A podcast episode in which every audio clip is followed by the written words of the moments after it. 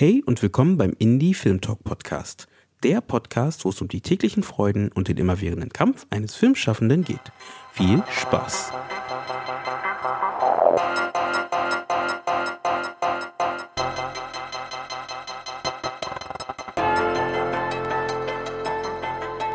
Ein guter Film beginnt in der Regel mit einem gut ausgearbeiteten Drehbuch. Der Weg dahin ist mit viel harter Arbeit, Schweiß und Energie verbunden und beginnt bei jedem Stoff zu großen Teilen immer wieder von vorne. Da kommt die Frage auf, wie viel handwerkliche Fähigkeiten denn wirklich in der Arbeit an einem Drehbuch stecken. In dieser Sonderfolge des Indie Film Talk Podcasts, welche in Kooperation mit der DFFB Berlin entstanden ist, sprechen Olivia Rickwart und Susanne Schadebrot bei der Veranstaltung Fremdstoffe mit Autorin Heide Schwocho und Dramaturgin Silke Cecilia Schulz über ihr Verständnis zu ihrem Beruf und ihrer Suche nach spannenden Geschichten, Charakteren und Dialogen. Also ein spannendes Gespräch für alle diejenigen von euch, die gerade an einem eigenen Stoff arbeiten. Ich wünsche euch viel Spaß bei dieser Folge und wir hören uns am Ende nochmal. Hallo und herzlich willkommen zu unserem dritten Fremdstoffeabend mit dem Thema Figuren und Dialoge. Unser Abend wird organisiert von Drehbuchstudierenden der DFFB, um sich mit Vertreterinnen aus der Branche über aktuelle Themen und Tendenzen und vielleicht auch nicht aktuelle Themen auseinanderzusetzen. Wir werden heute zum ersten Mal aufgezeichnet vom Indie Film Talk Podcast. Und für die Zuhörer und Zuhörerinnen des Indie Film Talk Podcasts, wir befinden uns gerade in der Deutschen Film- und Fernsehakademie im Kino an einem lauschigen Dezemberabend. Und wir haben zwei ganz tolle Gäste auch heute. Genau. Und bevor wir die Gäste vorstellen, wollen wir noch ganz kurz mit euch über das Thema reden. Wir, Susanne hat schon gesagt, ist, wir wollen uns heute mit Figuren und Dialoge auseinandersetzen. Und das Ding ist, dass Susanne und ich uns sehr lange überlegt haben, was wir, also wir, es ist unser dritter Fremdstoffeabend und was quasi unser nächstes Thema sein konnte. Und wir haben gemerkt, dass Handwerk uns total wichtig ist. Es ist total wichtig, über Handwerk zu sprechen. Es ist total wichtig zu thematisieren, dass Drehbuch ein Handwerk ist, dass es nicht vom Himmel fällt, dass Leute da wahnsinnig viel Energie und Arbeit reinstecken. Und diese Arbeit ist oft unsichtbar. Und wir dachten uns, das ist eine super Gelegenheit, mal über diese Unsichtbarkeit zu reden und auch versuchen, mit Sichtbarkeit quasi dagegen zu wirken. Silke Cecilia Schulz ist äh, eine sehr, also arbeitet sehr vielschichtig. Sie ist Autorin, sie ist Dramaturgin, sie ist Autorin und Coach. Aktuell unterrichtet sie auch an der VHS und ihr gibt eine spezielle Masterclass zum Thema vergleichende Dramaturgien. Und ähm, noch dazu hat sie ein äh, quasi Charakterentwicklungsprogramm adaptiert. Und darüber werden wir später auch noch ausführlich sprechen. Und ähm, genau, es gab auch eine Phase in ihrem Leben, in der sie nur Stoffentwicklung betrieben hat und quasi nicht geschrieben hat. Und auch darüber werden wir später sprechen. Genau, neben mir äh, sitzt Heide Schwocho. Und ich fange an mit der langen Biografie der Heide Schwocho. Angefangen hat alles auf Rügen. Auf Rügen? Da ist Heide Schwocho geboren. Nein, wir kommen direkt nach Leipzig und zwar zum Pädagogikstudium. Du hast Pädagogik studiert, hast ein Diplom darin und hast daraufhin als Krippenerzieherin gearbeitet, aber auch als Sozialarbeiterin mit geistig behinderten Menschen. Danach, und diesen, diesen Bogen musst du uns auf jeden Fall nochmal erläutern, hast du dich für ein Studium der Schauspielregie entschieden, nach deinem Pädagogikstudium, an der Ernst Busch in Berlin und in Hannover am Institut für Journalistik. Hast nach diesem Studium als Regieassistentin, Regisseurin äh, gearbeitet, aber auch als Autorin im Bereich Radiofeature, Theater und Hörspiel. Bekannte Filme von Heide Schwocho sind Die Unsichtbare, Westen, Bornholmer Straße und auch dieses Jahr im Kino erschienen, Deutschstunde. Ich habe mit Absicht ein paar Filme ausgelassen, aus Zeitgründen. Aber es gibt eine Reihe. Ähm, die letzten Jahre hat Heide Schwocho in der Jury gearbeitet des Nachwuchspreis First Steps Award. Außerdem ist Heide Schwocho Unterzeichnerin der Initiative Kontakt 18 der allerersten Stunde und sitzt im Vorstand der Deutschen Filmakademie. Und Heide, weißt du, wenn ich das hier so lese, frage ich mich ehrlich, hast du manchmal Freizeit und wie verbringst du sie?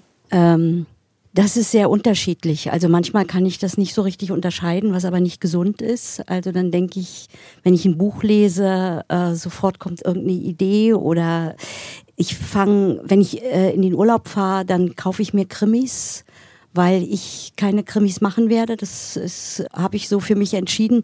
Das heißt, da, da beginnt sozusagen mein Urlaub. Und meistens äh, irgendwo irgendein Krimi, wo ich überhaupt nicht weiß, ob der jetzt literarisch gut ist oder so, sondern einfach um erstmal zu schmökern. Also das ist dann Freizeit. Ich, ähm, wir haben auch ein ganz kleines Grundstück und ich wühle gerne in der Erde und das ist eine gute Ablenkung und das ist, äh, tut mir gut, um den Kopf mal so frei zu kriegen, äh, wenn ich Laub hake oder sowas. Und Silke? Wie geht es dir? Freizeit? Wie verbringst du sie am liebsten? Hast du Freizeit? Vielleicht auch, wie du, ähm, ich fand das ganz sehr spannend, ich kenne das ja auch, dass man quasi alles plötzlich mit dem Stoff in Verbindung bringt und plötzlich denkt, überall sieht man nur Figuren und überall sieht man nur Themen, die, die man mit dem Stoff in Verbindung bringen kann, auch wenn das oft manchmal überhaupt zu nichts führt. Aber wie es dir quasi damit geht, das in deinem Gehirn zu sortieren und zu trennen. Das ist schwierig. Also meine Freizeit verbringe ich mit meinem vierjährigen Sohn in der Regel und äh, seiner Lebenswelt sozusagen, also vielen Kindern, Müttern, Vätern, äh, was ich extrem entspannend finde, weil ich da tatsächlich abschalte.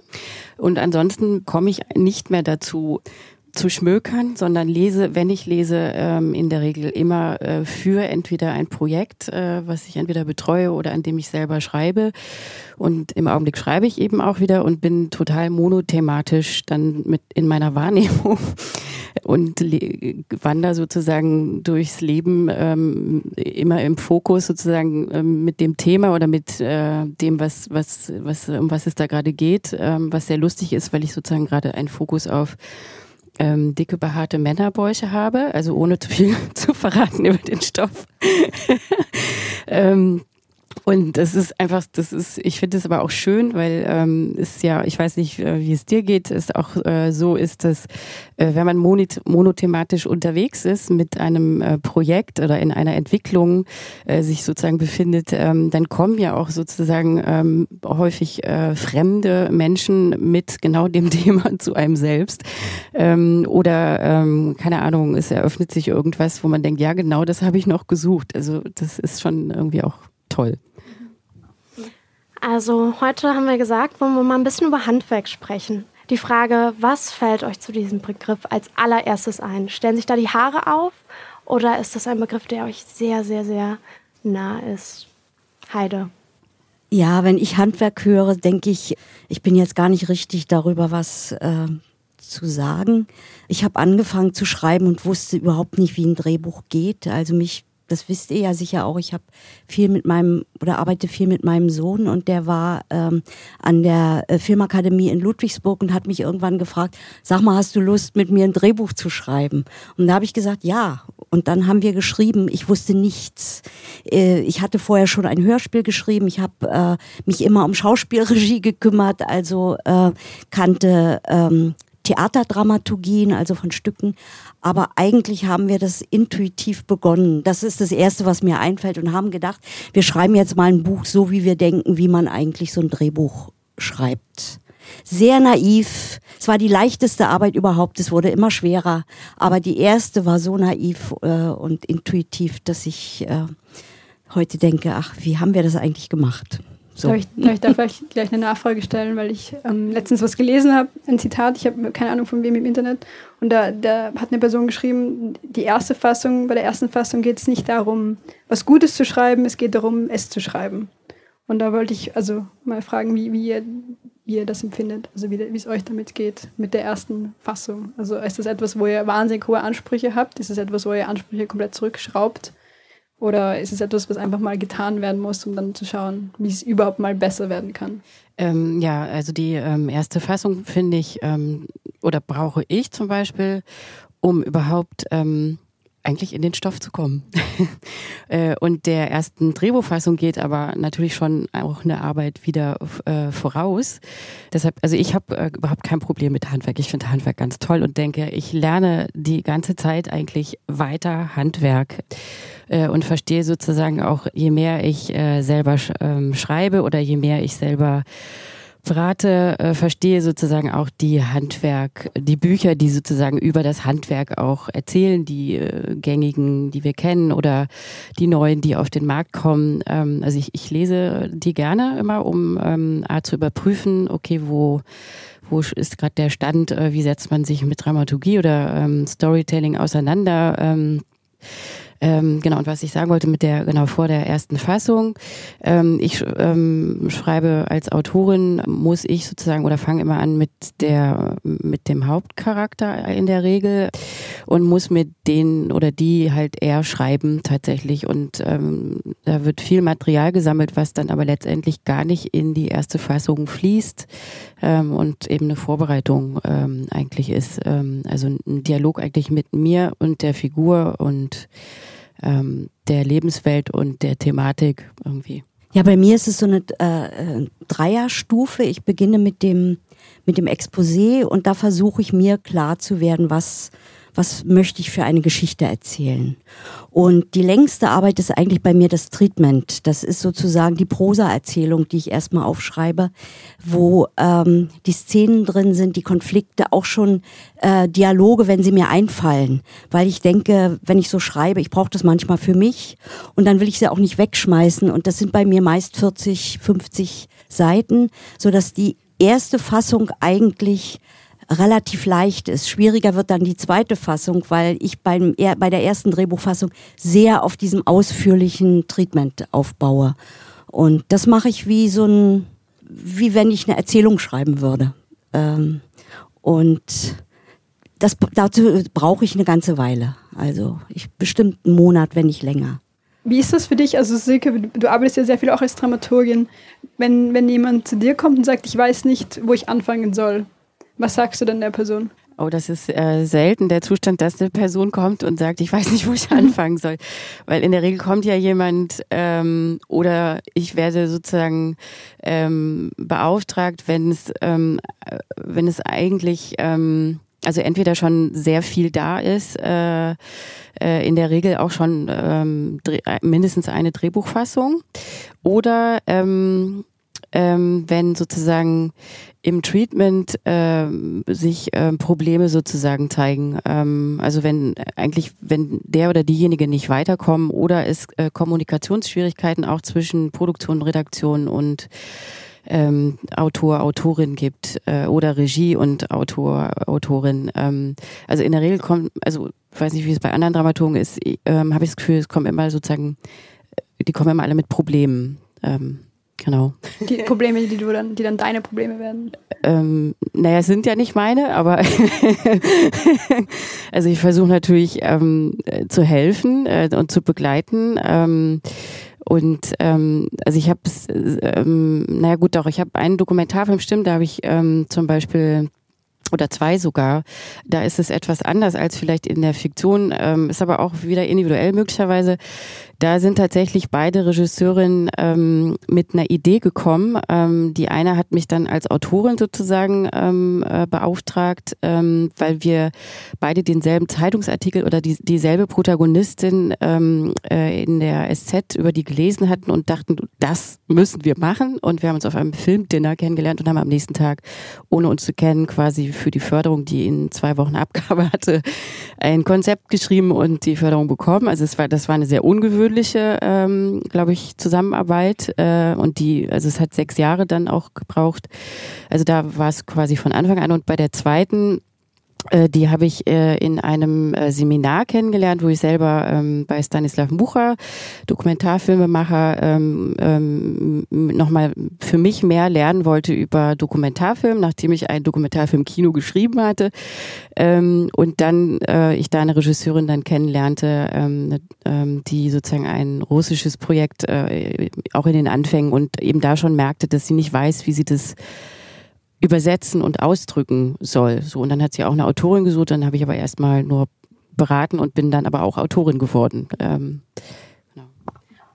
Silke, wo du gerade gesagt hast, Artikel gelesen und Figur spannend gefunden, werfe ich mal eine Frage in die Runde. Was ist zuerst da, die Geschichte oder die Figur?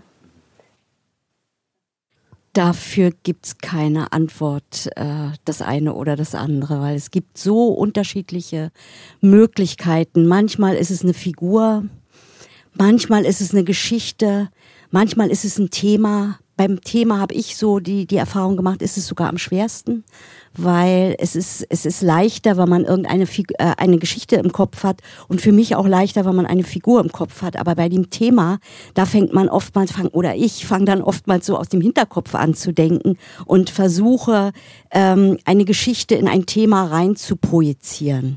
Damit hatte ich die größten äh, Schwierigkeiten. Aber ich finde, äh, ich würde auch nichts gegen Handwerk sagen. Ne? Das ist nur der Anfang, weil ich Handwerk, Handwerk ist ganz, ganz äh, wichtig. Aber es gibt so unterschiedliche Möglichkeiten und ich glaube, das ist auch äh, also Drehbuchschreiben hat auch mit Kunst zu tun. Ich habe lange gebraucht, ich habe am Anfang immer so das nicht ähm, so sagen wollen, aber es hat auch mit einem mit einer Handschrift zu tun. Es hat auch mit einem ähm, mit einem Fingerabdruck zu tun und äh, den findet man immer, immer anders. Ähm, also ich kann es nur so sagen. Ich habe da kein, kein, kein, kein Rezept dafür. Eine Frage aus dem von den Zuschauern. Ja, äh, vielleicht schon zu früh gefragt, aber ähm, Sie sagten gerade, äh, Thema wäre das Schwierigste. Ähm, wie macht man das dann?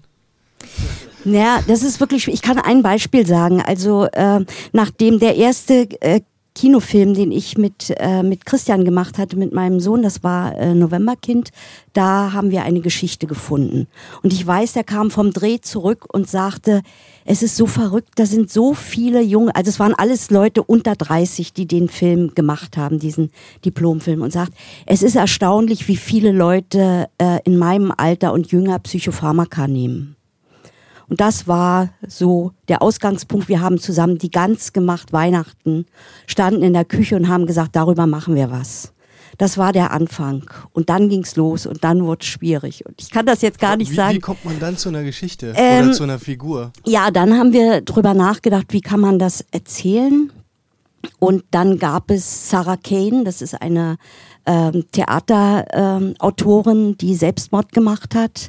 Das war sozusagen der erste Weg da haben wir über sie etwas gemacht. Ähm, das haben wir aber irgendwann weggelegt und haben versucht, äh, und ich war ja schon etwas älter, Christian jünger, und haben uns dann entschieden, wir machen etwas über eine Schauspielstudentin. Und ähm, es geht darum, dass diese Schauspielstudentin, das war uns das Wichtigste, dass man in diesem Beruf ja eigentlich sich so entäußern muss und seine Seele so zeigen muss. Und da haben wir gedacht, das ist die Spitze von einem Eisberg das erzählen wir, das wollen wir. Und dann hatten wir so ein Gespräch, das bekamen wir von Dozenten und von einem Produzenten. Und der hat das erste ähm, Treatment gelesen, hat gedacht, das ist ja alles so furchtbar und so dunkel und da spielt ein Friedhof eine Rolle. Warum macht ihr nicht über einen Bäcker was? Und dann sind wir da raus und haben gedacht, jetzt schmeißen wir das in den Papierkorb. Und dann haben wir gesagt, nee, also jetzt erst recht. Und dann ging das so seinen Weg, Stück für Stück, äh, mit dieser Figur, die immer am Abgrund stand. Ich stand immer mit am Abgrund, kann ich es wirklich so sagen. Und war, am, als wir das dann, äh, also das Drehbuch fertig war und auch der Film gedreht wurde, das ist der, wo ich das ist mein Lieblingsfilm und ich bin so stolz drauf, dass wir das durchgestanden haben, weil wir alle Höhen und Tiefen mit, was Depression, was unser Thema war, mitgespürt und erlebt haben. Aber ich kann nicht sagen, wie macht man das? Es ist von einem, ich weiß nicht wie viele Fassungen, das sind dann, ähm, sage ich mal, sieben, acht Fassungen, vielleicht waren es auch 14, ich weiß es nicht. Ähm, aber indem man immer wieder neu und neu ansetzt und nochmal überlegt, äh, äh, als dieser ähm, Produzent äh, das gesagt, warum macht ihr nichts über Bäcker? Haben wir gedacht, na ja, wir müssten irgendein so soziales Moment mit reinbringen für diese Schauspielstudentin, weil viele sagen, ach, was interessiert uns eine Schauspielstudentin? Die kriegte dann eine geistig behinderte Schwester. Das ist sozusagen als, als soziales Moment mit reingekommen und äh, du hast es ja gesagt, ich habe äh, mit geistig Behinderten gearbeitet und, und so kam immer etwas dazu, bis es irgendwann drehreif war, nach vier Jahren. So. Ähm, ich, genau, sag auch nochmal was äh, auf die, also kommt die Geschichte oder findet man die Geschichte? War das ungefähr so? Oder Geschichte der Figur war die Frage. Also was kommt zuerst? Was kommt zuerst? Ja. Also genau, weil ich äh, finde es nämlich ganz interessant, ähm, deine Ausführung, ähm, dass ihr ja im Dialog sozusagen auch eure Lebenserfahrung und Lebenswelten ne, mit habt einfließen lassen. Deshalb frage ich mich ganz oft, ähm, jetzt auch in dieser Begegnung zum Beispiel mit der Regisseurin, ähm, da lesen zwei ähm, Menschen, die ja sehr unterschiedlich sind, äh, ne, über eine Figur.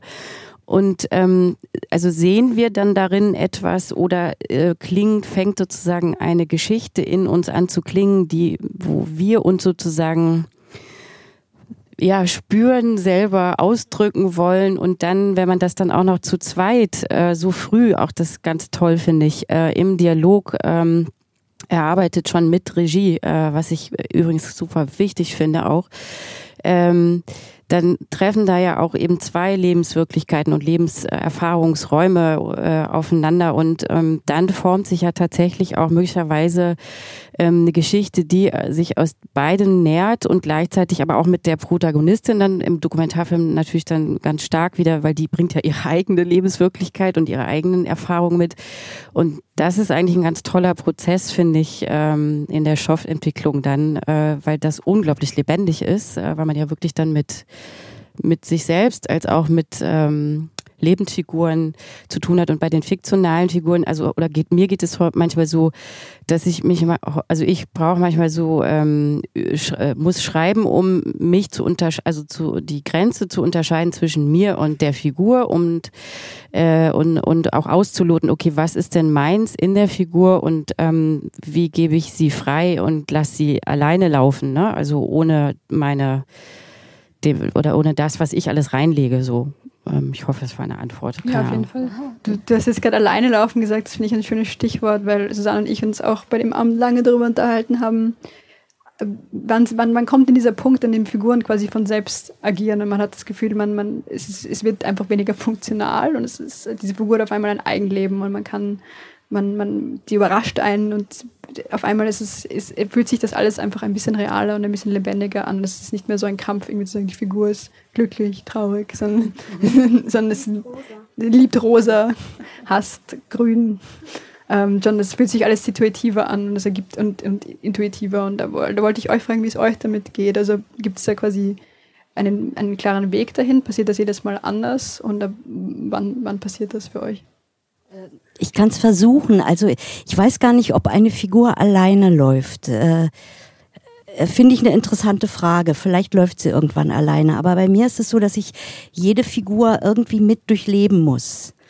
Ähm, und das ist natürlich, ich sag mal, bei Männernfiguren für mich schwerer als bei Frauenfiguren.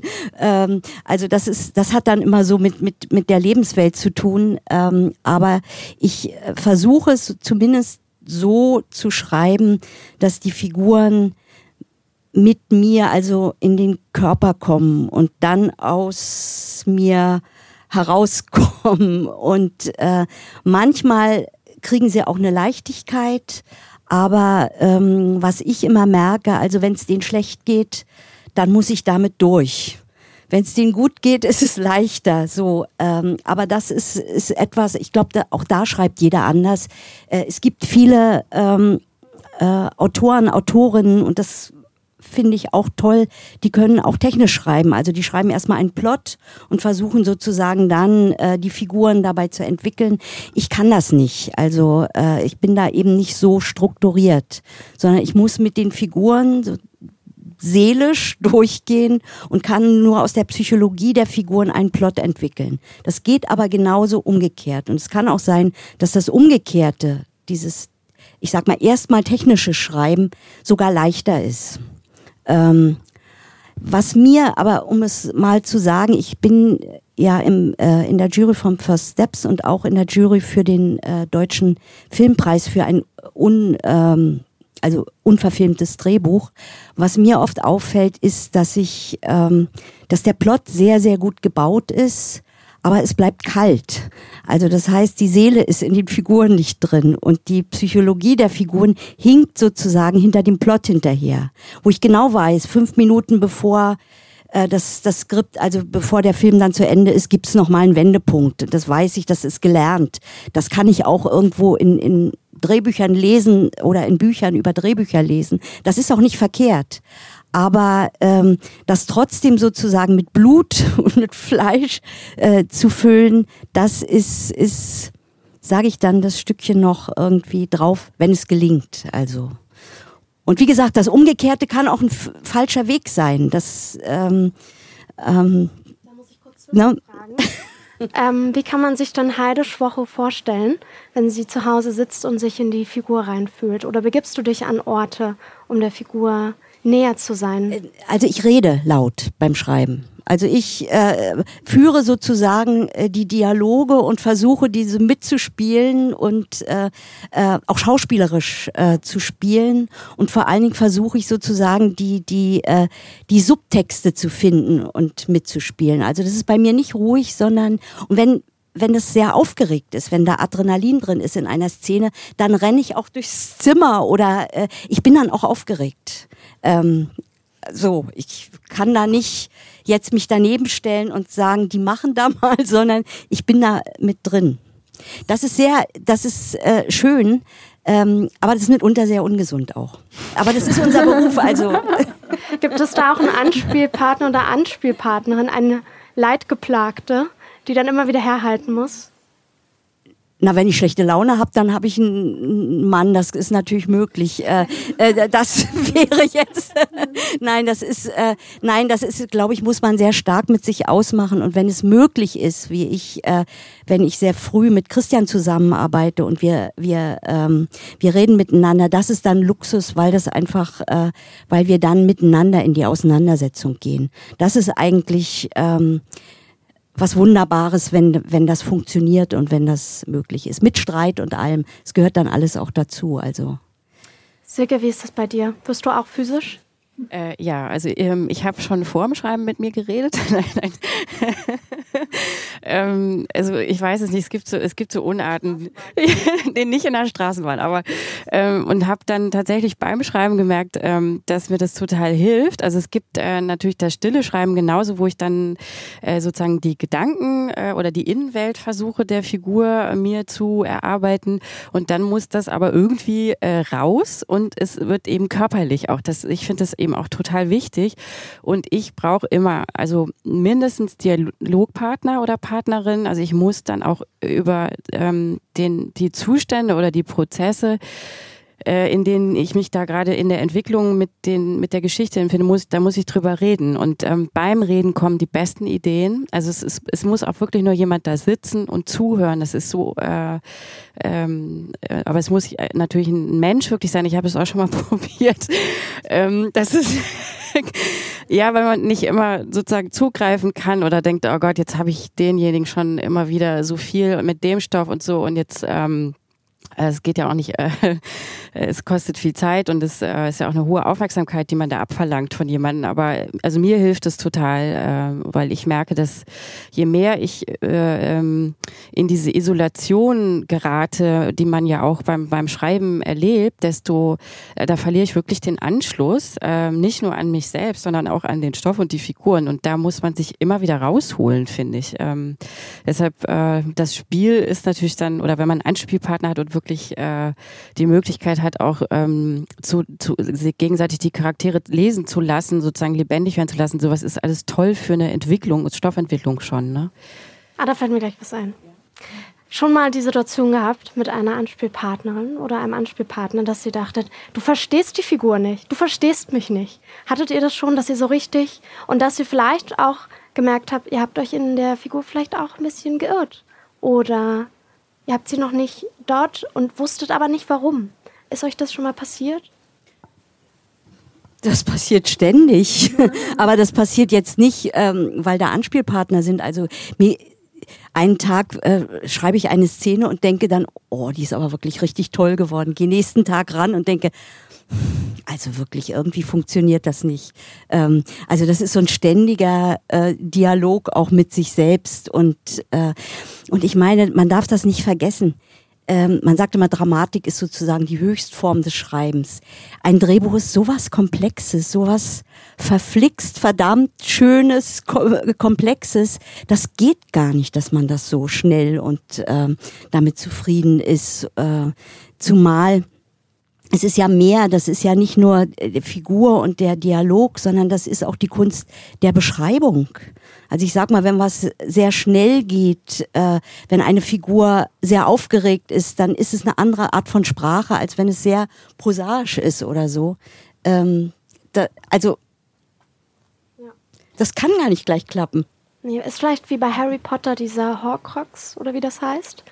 Harry Potter, bei Harry Potter packt doch Voldemort seine emotionalen Anteile in verschiedene Gegenstände. Vielleicht ist ein Drehbuch auch so etwas. Das ist jetzt meine steile These. Zitat Susanne Schradeburg. Mal gucken, wer das jetzt demnächst verwendet. Es gab eine Frage aus dem Publikum, oder wolltest du noch was sagen? Also ich, ich finde das ja, ähm, äh, das zu erleben, dass äh, jemand anders die Figur anders äh, ähm, äh, fühlt, denkt, erlebt, finde ich ganz wertvoll. Ähm, und ich, ähm, also ich finde sowas total konstruktiv. Und ähm, was ich ähm, zum Beispiel auch, ich weiß nicht, ob ihr damit selber auch Erfahrung habt, ähm, ich nutze seit einiger Zeit, also jetzt ähm, für meine Entwicklung sozusagen von Geschichten, Drehbuchaufstellung, aber da auch ganz eine ganz bestimmte äh, Frau, die das anbietet, äh, Verena Wese, und die macht das mit, äh, oder ich wollte man, dass das mit der Evelyn Stehlin, die ist auch eine DFFB, ähm, äh, Ex-Studierende sozusagen und Drehbuchautorin. Ähm, und die beiden sind sozusagen irgendwie für mich, so, wenn ich Stoff oder jetzt aktuellen Stoff entwickle, äh, mein Dream-Team, weil wir über die Ausstellung halt habe ich diese Momente, dass mich meine Figuren wirklich teilweise überraschen und ich denke, wow. also weil die, ähm, in, ich weiß nicht, ob ihr Ausstellung kennt, die werden ja wirklich, äh, das, das sind sozusagen Stellvertreter, die dann oder Stellvertreterin, die deine Figur oder deine Figuren, dein Ensemble sozusagen im Raum, ähm, kannst du die ausstellen und dann werden die lebendig, fangen an irgendwie äh, dir zu erzählen, wie der Plot ist, äh, was sie fühlen, was ihnen noch fehlt. Also du kannst sie wirklich befragen. Das ist ein bisschen magisch, aber ähm, Kannst du das mal beschreiben, wie das ist? Ja. Also heißt das, dass dort Menschen stehen, die die äh, Figuren übernehmen oder sind das Papp, ja. ähm, nee, nee, das sind wirklich nein. Menschen. Aha. Also mhm. Äh, ich kann ja vielleicht über den Prozess, also ich war mit dem Stoff jetzt, ähm, den ich entwickle, äh, der ist ganz schwer für mich äh, gewesen. Und ich habe gemerkt, ah, ich muss da über so eine Hürde rüber, weiß aber gar nicht so richtig, äh, was diese Hürde ist.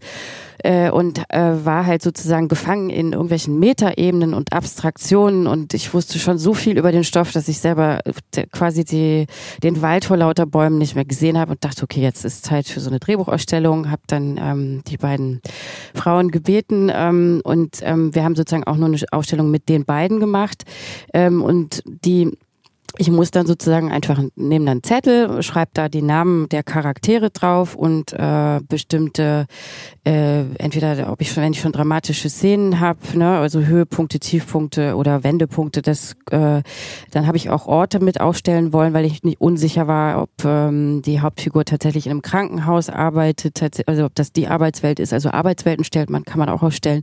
Dann habe ich das sozusagen, dann stellt man diese den Stellvertreter auf dieses Blatt Papier mit diesem, da steht dann der Name der Hauptfigur ähm, und dann führt man ähm, die Figur eben äh, durch den Raum. Also äh, es ist es ist wirklich ähm, ja ein bisschen mag magisch äh, und dann setzt du dich hin als Autorin und und äh, ähm, äh, lässt dann sozusagen die Aufstellerin, die das ja leitet, ähm, in Dialog treten mit den Stellvertretern äh, oder Stellvertreterinnen, die dann für deine Figuren oder auch für die Arbeitswelt oder so stehen. Und die erzählen dir dann Sachen, wo du denkst, okay, das ähm, es sind, also die erzählen wirklich Gedanken, die du hattest, äh, Auseinandersetzungen, die du hattest, oder die geben dir was Neues. Es ist, ähm, ich, ich, kann das nicht erklären, was da wirklich passiert. Ähm, ist eine Methode aus der systemischen Therapie? Ja, es kommt ja. aus dem Systemischen, genau. Ja. Und ähm, genau, und ich arbeite mit dem Systemischen eben auch gerne. Das, ja. ähm, das ist, äh, ist halt auch eine Geschmacksfrage oder keine Ahnung, Persönlichkeitsfrage, äh, hilft vielleicht nicht jedem, aber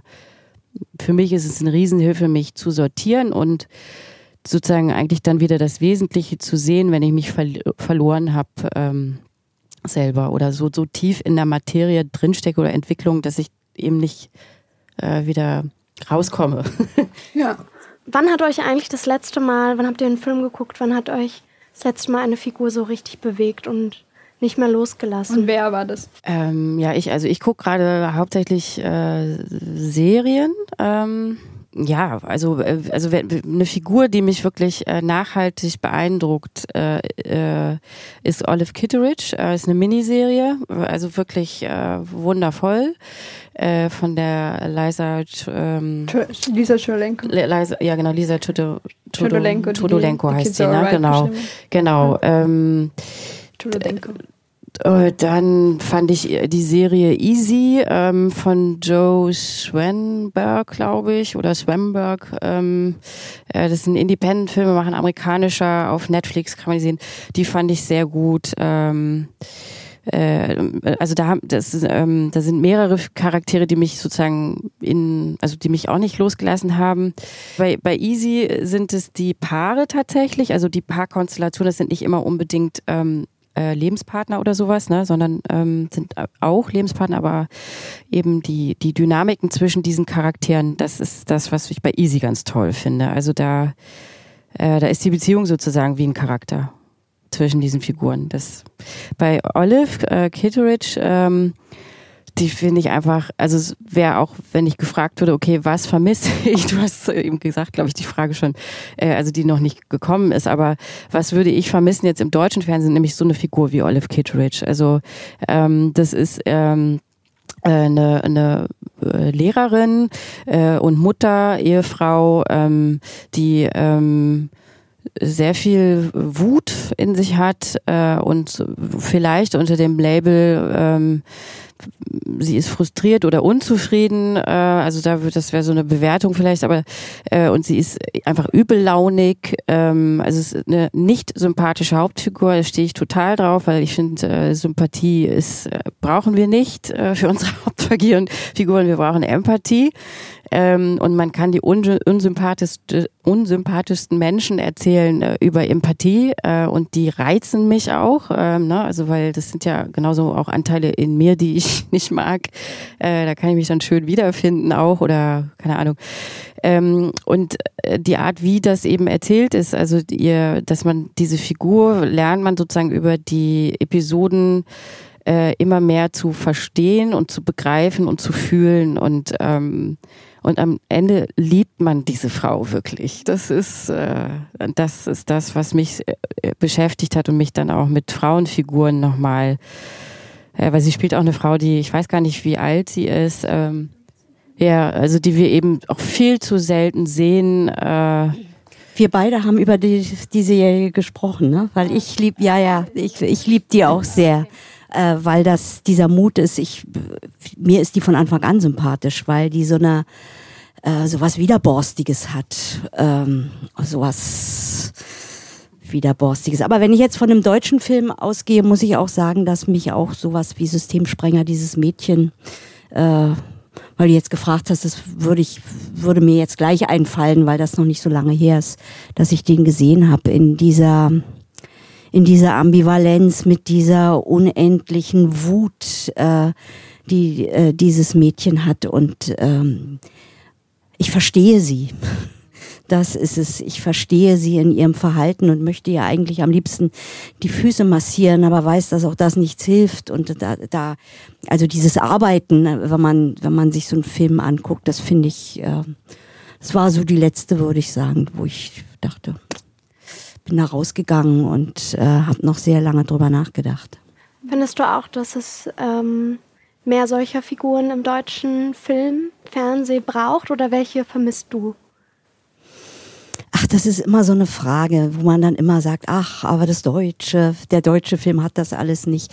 Ähm, ich glaube, äh, bei der Olive, da ist schon was dran. Also dieses, es gibt auch eine andere Serie, die, die ich sehr mag. Äh, The Happy Valley. Äh, da sind so, das ist eine englische, das ist sehr britisch und da gibt es so Frauenfiguren, die auch so was sehr, was Hartes haben und trotzdem was Liebenswertes und wo nicht immer, sage ich mal, die Gesichter, die man auch schon kennt, sondern man hat wirklich diese, diese, ähm, auch Gesichter, wo man das Gefühl hat, auch bei Schauspielern, die kommen, sage ich mal, aus dem Proletariat, um es mal so äh, zu sagen, und haben nicht dieses feine Satte, was, was, was oft auch in, in deutschen Filmen ist. Aber ähm, ich glaube, es gibt sehr viele, auch ganz kleine Arthouse-Filme, die ganz wenige sehen, aber wo ganz tolle, ähm, wo es ganz tolle Filme gibt. Also ähm, ich bin da immer ein bisschen vorsichtig. Ist immer so leicht.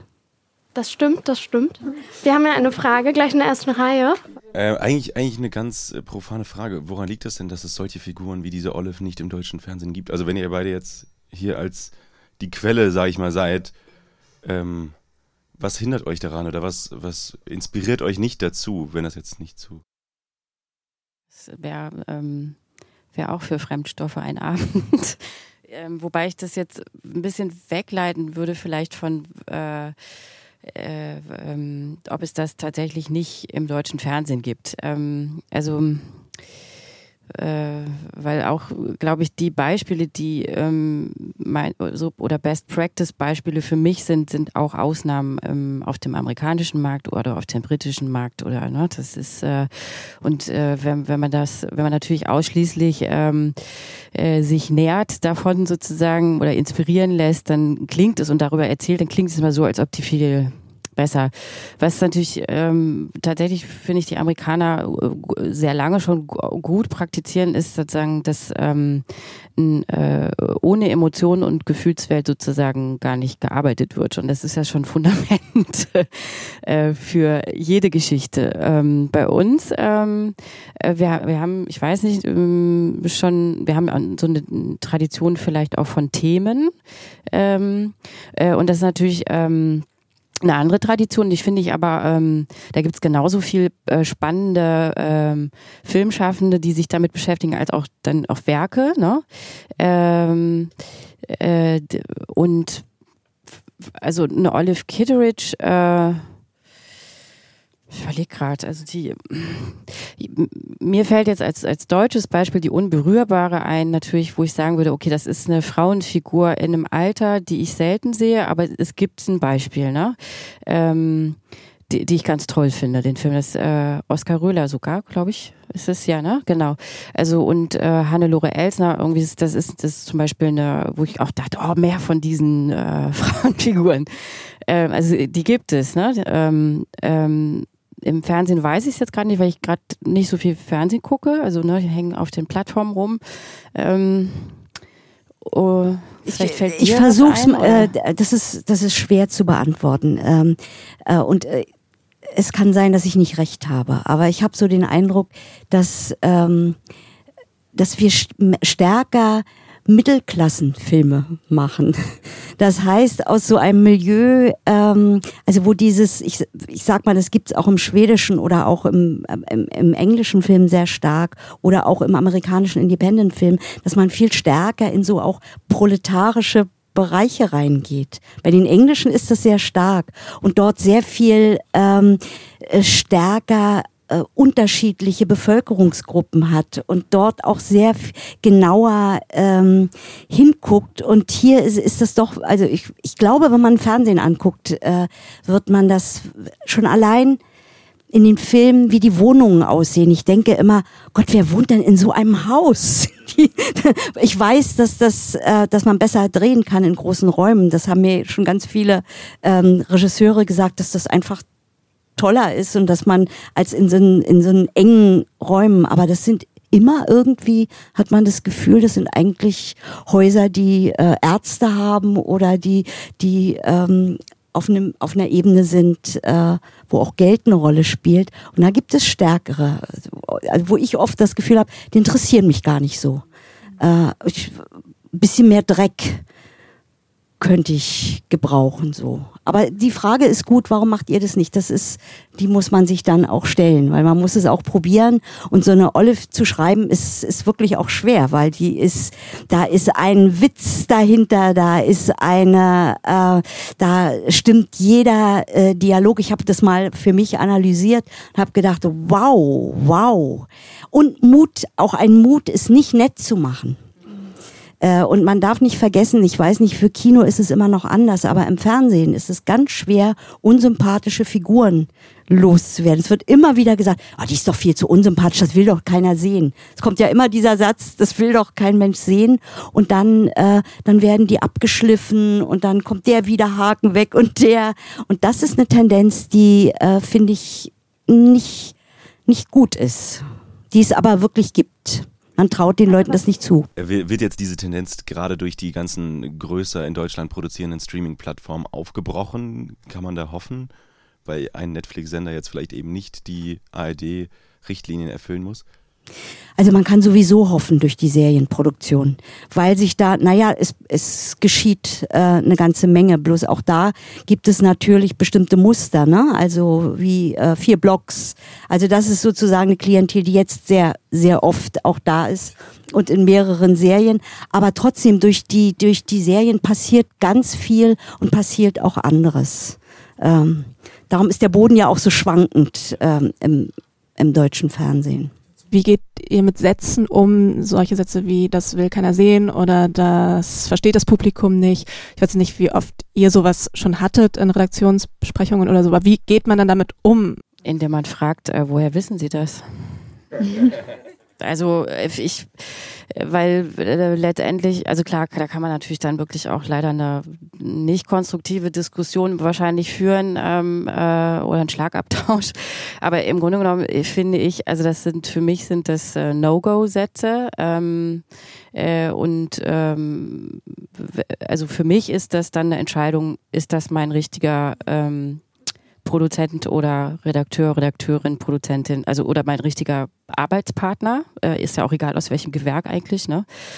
Ähm, und natürlich finde ich also ganz wichtig, dass wir alle dazu aufgefordert sind, ähm, ähm, mehr Lebenswirklichkeiten und Lebenswelten zu erzählen, raus aus der Mittelklasse äh, und ähm, oder raus aus den Stereotypen äh, und, und brechen mit den Stereotypen ähm, und viel mehr in die Vorstellung dessen gehen und darüber schreiben, was äh, wir uns ähm, erhoffen, wünschen, äh, ersehnen äh, an, an Gegenwart und Zukunft. Also und da tatsächlich wirklich drum kämpfen, dass dich die, dass, dass das ähm, gesehen werden will, weil es ähm, ich, also es gibt diese Frage und Diskussion ja schon ganz lange und ähm, immer wieder, wenn man sich als Filmschaffende oder Schaffender unterhält ähm, mit Publikum, ähm, habe ich noch nie gehört, das will doch keiner sehen. Ich habe es noch nie gehört vom Publikum. Also also äh, ich ganz kurz, also ich, ich meine Erfahrung ist, dass es ähm, stärker im Fernsehen vorkommt und meine Entscheidung ist, Kino zu machen. Das heißt aber nicht, dass man nicht, äh, dass es im Fernsehen nicht auch eine Öffnung gibt, weil ich meine, es wird höchste Zeit, äh, dass es die auch gibt. Ähm, aber äh, ich habe die Erfahrung gemacht, dass im Kino mehr möglich ist. Dass das offener ist, dass das weiter ist und so. Also. So ein, ja, so ein bisschen geht die Frage in die Richtung, und zwar, weil so viel über Serien gesprochen wurde und auch Handwerk. Ähm, wie, wie, wie wäre es euch denn am liebsten, ähm, also wenn so eine Figur, ähm, die macht ja einen bestimmten Bogen und die lernt was am Ende und so.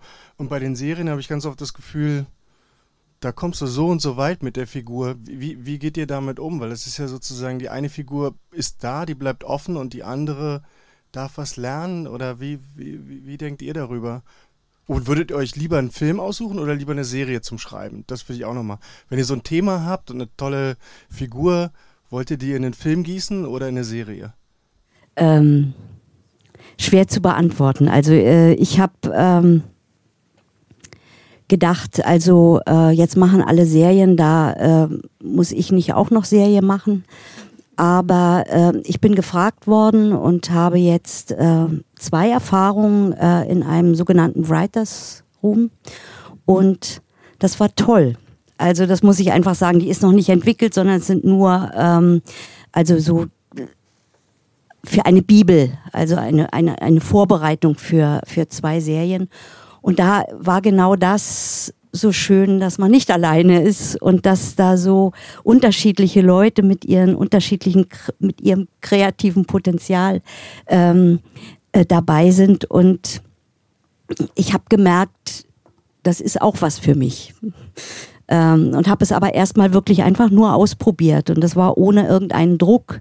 Ähm, das war eine Produktionsfirma, die noch keinen Anbieter hatte, was sehr schön ist, weil wir konnten sozusagen spinnen, ohne dass gesagt wurde, Netflix macht das oder äh, die ARD oder ZDF, sondern es war finanziert und dann äh, so. Und wenn solche Bedingungen sind, dann kann ich mir das sehr gut vorstellen. Also Serie zu machen, äh, genauso wie, wie Kino, aber auch Fernsehen kann man gute Sachen machen. Äh. Aber hattest du jetzt das Gefühl, dass du die Figuren in diesem Writers Room plötzlich anders gedacht hast, dass du das Gefühl hattest, du hast eine größere und längere Fläche, mit denen, mit, auf der sie laufen können? Um naja, ich habe gemerkt, dass es wirklich schön ist, wenn da, äh, wenn ich nicht alleine bin und dass das ein Vorteil sein kann, wenn man miteinander äh, über Figuren redet, weil man hat Dialogpartner und mit den Dialogpartnern kann man das äh,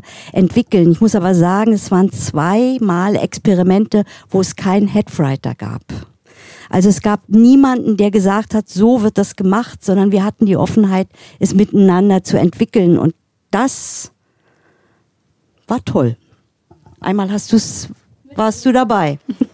Also ja, ich finde es auch schwierig zu beantworten, weil, ähm, also wirklich, ich habe jetzt kurz selber nachgedacht, ne? Ähm, Manchester by the Sea zum Beispiel ist ja ein, ein Film. Äh, wie wäre das, äh, wenn das eine Miniserie wäre? Ne? Also äh, ähm, oder keine Ahnung, nimmt man eine Serie, äh, wie wäre das, wenn, keine Ahnung, die Serie Borgen fällt mir jetzt ein, wie wäre das als 90 Minuten und wäre das sozusagen dann, also es ist dann einfach eine andere Geschichte, glaube ich. Ähm, jeweils. Ne? Äh, und deshalb ist die Frage, also nach welchen Kriterien wahrscheinlich entscheidet man sich eben äh, für ähm, die Erzählweise auch dann oder das Format. Ne? Also da, da, da kann man auch wieder drüber diskutieren, äh, müsste man aber, glaube ich, mit konkreten Beispielen, weil das ist ähm, so allgemein, glaube ich, kann man da keine Aussage zu treffen. Weil ich habe irgendwie das Gefühl, dass man mit so, mit, also so eine, die Charakterentwicklung von einem Helden in einem Film, der ähm, kann was lernen und der setzt so eine bestimmte Botschaft frei, ne? Und wenn man so ein Thema hat, das interessiert einen, man will so, will was Gelerntes zeigen und so ein Stück Hoffnung für eine bestimmte, na, was auch immer man so äh, bewältigen will im Leben, was man so schaffen und erreichen will. Und ich habe das Gefühl, in, in, Serien geht das nicht. Da muss man den Charakter mh, hm, immer in seiner, in seinem Problem halten. Der muss da so lange harren, bis äh, der Produzent beschlossen hat, äh, die Serie ist zu Ende. Oder seht ihr das anders? Nee, also das ist nur mir so vor. Ja, ich finde es interessant, dass das dein Gefühl ist, aber du hast jetzt vorher zum Beispiel auch einen Plot beschrieben, den man sich ja auch aussucht, wenn du sagst, eine Figur macht eine Verwandlung durch. Es gibt sehr viele Filme, wo eine Figur keine Verwandlung durchmacht. Es gibt epische Filme, wo in den Filmen explizit keine Verwandlung durchmachen sollen. Also ich glaube, da muss man auch nochmal, also genau wie Silke gesagt hat, man muss einfach äh, sich fragen, was für eine Geschichte will ich erzählen und welches Format passt dazu. Ich, ich habe jetzt nicht extrem viel Erfahrung im Serienschreiben, aber ich würde, glaube ich, nicht rangehen und mich fragen, ähm, also so, und, und nach dem Schema fragen, sondern einfach fragen, was für eine Geschichte und welche Figur will ich erzählen und was passt dazu. Also ja, weil ähm, also es gibt ja, gibt ja auch äh, gute Beispiele oder sehr gute Serien, wo es ähm, äh, wo die Verwandten oder die, die Transformation der Charaktere oder ähm, Hauptfiguren äh, minimal sind ne? und man eigentlich eher diese Minimalentwicklung aber auch erzählen will und die ganz hervorragend erzählt ist. Ähm, und dann gibt es natürlich auch die Beispiele, wo es dann, egal ob Film oder Serie, äh, vielleicht nicht so funktioniert, wie äh, man sich das erhofft oder gewünscht hat. Also, aber das davon ausgehend, das finde ich gerade schwierig oder kann ich irgendwie nicht beantworten. Ähm ich muss gerade an Breaking Bad denken. Ah ja, ja, das ist ja, stimmt, die war ja angelegt auf eine Staffel, äh, also überhaupt die ganze ähm, es gibt, also da kann man ganz viel zu erzählen, ne, zu Breaking Bad jetzt. Also das, das wäre vielleicht eine eigene Fremdstoffe zu Breaking Bad. Ja, genau. Ich wollte nur sagen, da erlebe ich eine riesen Figurenwandlung. Wo sehe ich ihn am Anfang, wo sehe ich ihn am Ende? Der, also was der da durchmacht in, ich weiß nicht wie viele Staffeln, fünf? Enorm. Und ich habe, also ich finde das so dankbar, dass es auch die Zeit hat. Ähm, ja, ich wollte mal fragen, noch einen kleinen Schritt zurück. Wenn du, also wenn man alleine schreibt, dann kann man ja wirklich alles machen, was man will. Man kann ja seiner Kreativität wirklich freien Lauf lassen und nochmal zurückgehen und nochmal da was umschreiben. Aber wenn man in einem Team ist, kann es dann nicht auch voll zu Konflikten kommen. Also es können ja die verschiedensten Meinungen aufeinandertreffen und du kannst nicht nach Lust und also wie du möchtest, einfach nochmal zurückgehen und nochmal da was ändern oder hier oder es kann so unterschiedliche Meinungen geben und vielleicht auch ein Konflikt entstehen. Also ich weiß nicht, ob da jetzt jemand schon irgendwie. Als Drehbuchautor würde ich sagen, Also oder Autorin, Serie, ne? müsste man Konflikte lieben. also, ähm, aber das ist, äh, muss man natürlich selber entscheiden, ne? was, äh, welche F äh, Form und mit wem äh, man am liebsten arbeitet oder ob es man mit einem Stoff, je nachdem, was man für einen persönlichen Bezug dazu hat, auch lieber erstmal alleine arbeitet und dann im Team oder gar nicht im Team. Ähm, also ich finde Konflikte, egal ob sie im Writers Room oder ähm, äh, wenn ich ähm, den Stoff einer, einem Menschen erzähle und der sagt, verstehe ich nicht, wie bist denn da und erzähl mir mal, finde ich gut, weil es mich sozusagen ähm, dahin bringt, ja auch weiter zu denken, weiter zu gehen. Äh, also ich, ich würde sagen, Konflikte sind extrem hilfreich. Ähm, das würde ich nicht so sehen. Ähm, ähm, natürlich sind Konflikte wichtig, aber ich habe so, wenn ich mich mit ich habe jetzt so angefangen, auch Serien zu gucken und viele Serien zu gucken und äh, merke immer, wenn ich in, in, so einem Raum bin, wo Leute sind, die äh, an Serien arbeiten, die nehmen die Realität fast immer aus den Serien. Man muss nur einen Satz sagen und sofort sagen die, ach, das ist doch in der Serie und, und, und. Ähm, aber das ist nur jetzt so ein kleiner Seitenweg. Ich glaube, ähm, das ist also die, die Leute, die da in diesen Serien, in den Räumen waren, haben gesagt, fast jeder Writers Room war anstrengend und äh, es haben die äh, Konflikte überwogen. Ich kann das von, von meiner äh, Erfahrung jetzt nicht sagen, äh, aber wir hatten zum Beispiel bei dem ersten, bei dem ich war, einen Coach und der hat beschrieben, wie das amerikanische Prinzip ist. Also erstmal wie so eine Serie aussieht, dass nach zwei Minuten ein Beat kommt, also so, so, so die Urgesetze. Und dass einer den Hut auf hat und das andere, und er hat es wirklich so gesagt, ist Sklavenarbeit. Das klingt jetzt gemein. Also das heißt, dass es wichtig ist, dass die Kreativität raus gesogen wird aus den Einzelnen für die Serie, also für die Sache. Und dass man sich selbst aber zurücknehmen muss an einem bestimmten Punkt, weil dann ist einer da, der entscheidet und der sagt, jetzt ist Schluss mit dem Konflikt, so wird das gemacht die Einzelnen schreiben, aber auch dann ist es oft so, dass der eine dann äh, das übernimmt und umschreibt. Und das ist für den einen sehr unbefriedigend und für die anderen ist es ähm, trotzdem toll. Für mich, die ich in der, in der Filmakademie arbeite, äh, ich habe so ein bisschen Angst, dass die Autoren dem Kino verloren gehen, weil zu viele in, äh, in diesen Räumen, ich sag's mal, versacken. Ähm, das heißt aber nicht, dass, dass es nicht was Tolles sein kann, dass man was Wunderbares dort auch entwickelt. Aber ähm, ich glaube, man muss für sich beides finden. Also will ich diesen Fingerabdruck, der ist schwierig bei einer Serie zu verwirklichen. Ähm, oder möchte ich äh, Autorin sein für das Kino? Oder auch fürs Fernsehen. Und ich glaube, das ist eine Entscheidung, die man immer wieder neu treffen muss und mit den unterschiedlichen Erfahrungen. Ich finde die aber interessant zurzeit.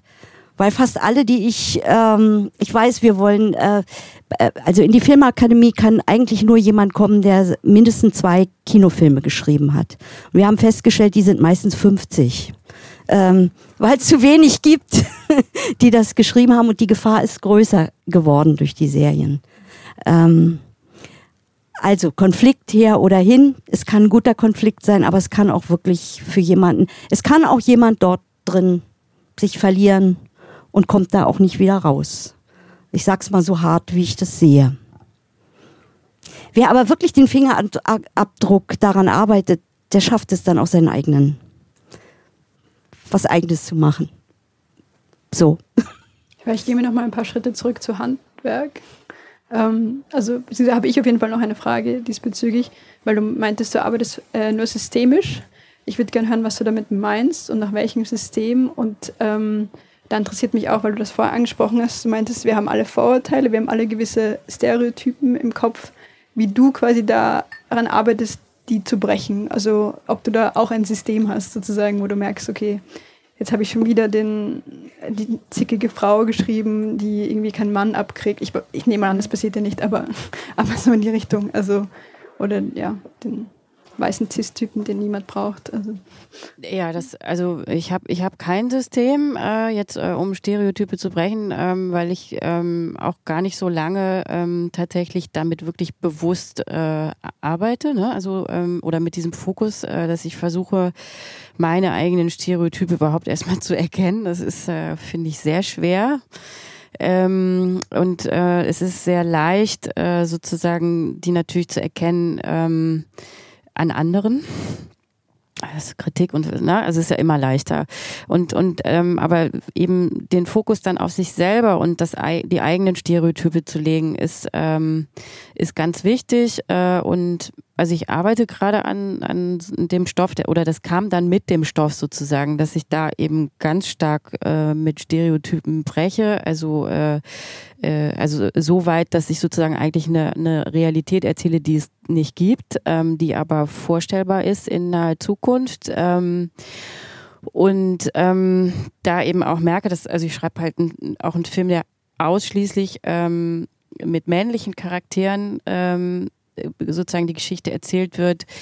Äh, und das ist wahnsinnig schwer für mich, ähm, also weil das auch sozusagen ähm, Charaktere sind, die, die ein, ähm, eine, in einer Lebenswirklichkeit leben, die nicht existent ist gerade. Äh, äh, und mich da rein zu versetzen, ist eine ungeheure Arbeit. Aber ich habe mir das halt ausgesucht. Ich wollte das irgendwie machen, keine Ahnung warum.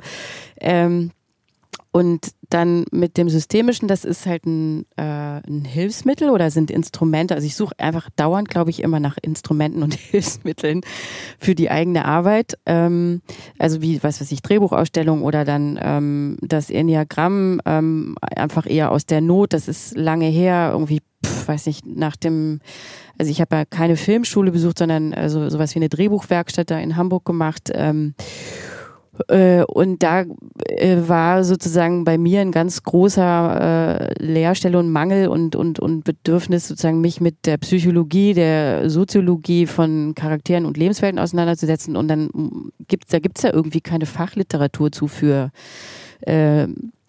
äh, Drehbuchautoren oder Drehbuchautorinnen und äh, genau und dann bin ich irgendwie über Laurie Hatzler halt, die ihr vielleicht kennt, äh, ähm, da, auf das Enneagramm gestoßen, weil die muss mit dem Enneagramm auch gearbeitet haben oder oder das sozusagen adaptiert haben äh, und habe dann äh, über das Enneagramm, das ist so ein dynamisches ähm, äh, Modell von äh, äh, Persönlichkeiten, die so als als ähm, oder äh, wo so verheilt, also wo es darum geht, es gibt neun Leidenschaften und diese Leidenschaften führen äh, gibt es in unterschiedlichen Zuständen, also eigentlich äh, und die führen zu bestimmten Verhaltensmustern. Das sind aber alles eben so wie, wie so Muster eben, ne, die man nimmt, um dann damit zu arbeiten und ähm, und äh, das Enneagramm äh, wird irgendwie angewandt halt äh, auch in unterschiedlichsten Bereichen, äh, also sowohl in der Psychologie äh, als auch in der Wirtschaft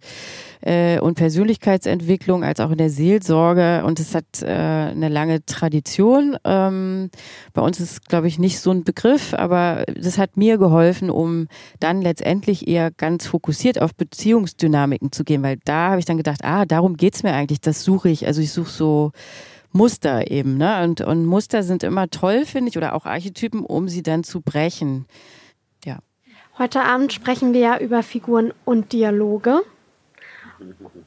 Und ich würde jetzt mal aufgrund der Zeit zu Dialoge wechseln und einfach mal fragen, was macht für euch einen guten Filmdialog aus? Was ist ein guter Filmdialog für euch? Oder was ist ein schlechter? Wir können auch so anfangen, wie ihr wollt.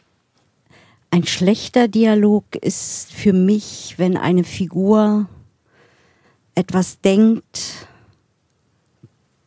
das genauso sagt, genauso handelt genauso fühlt und alles ausgesprochen wird, was sie äh, gerade beschäftigt.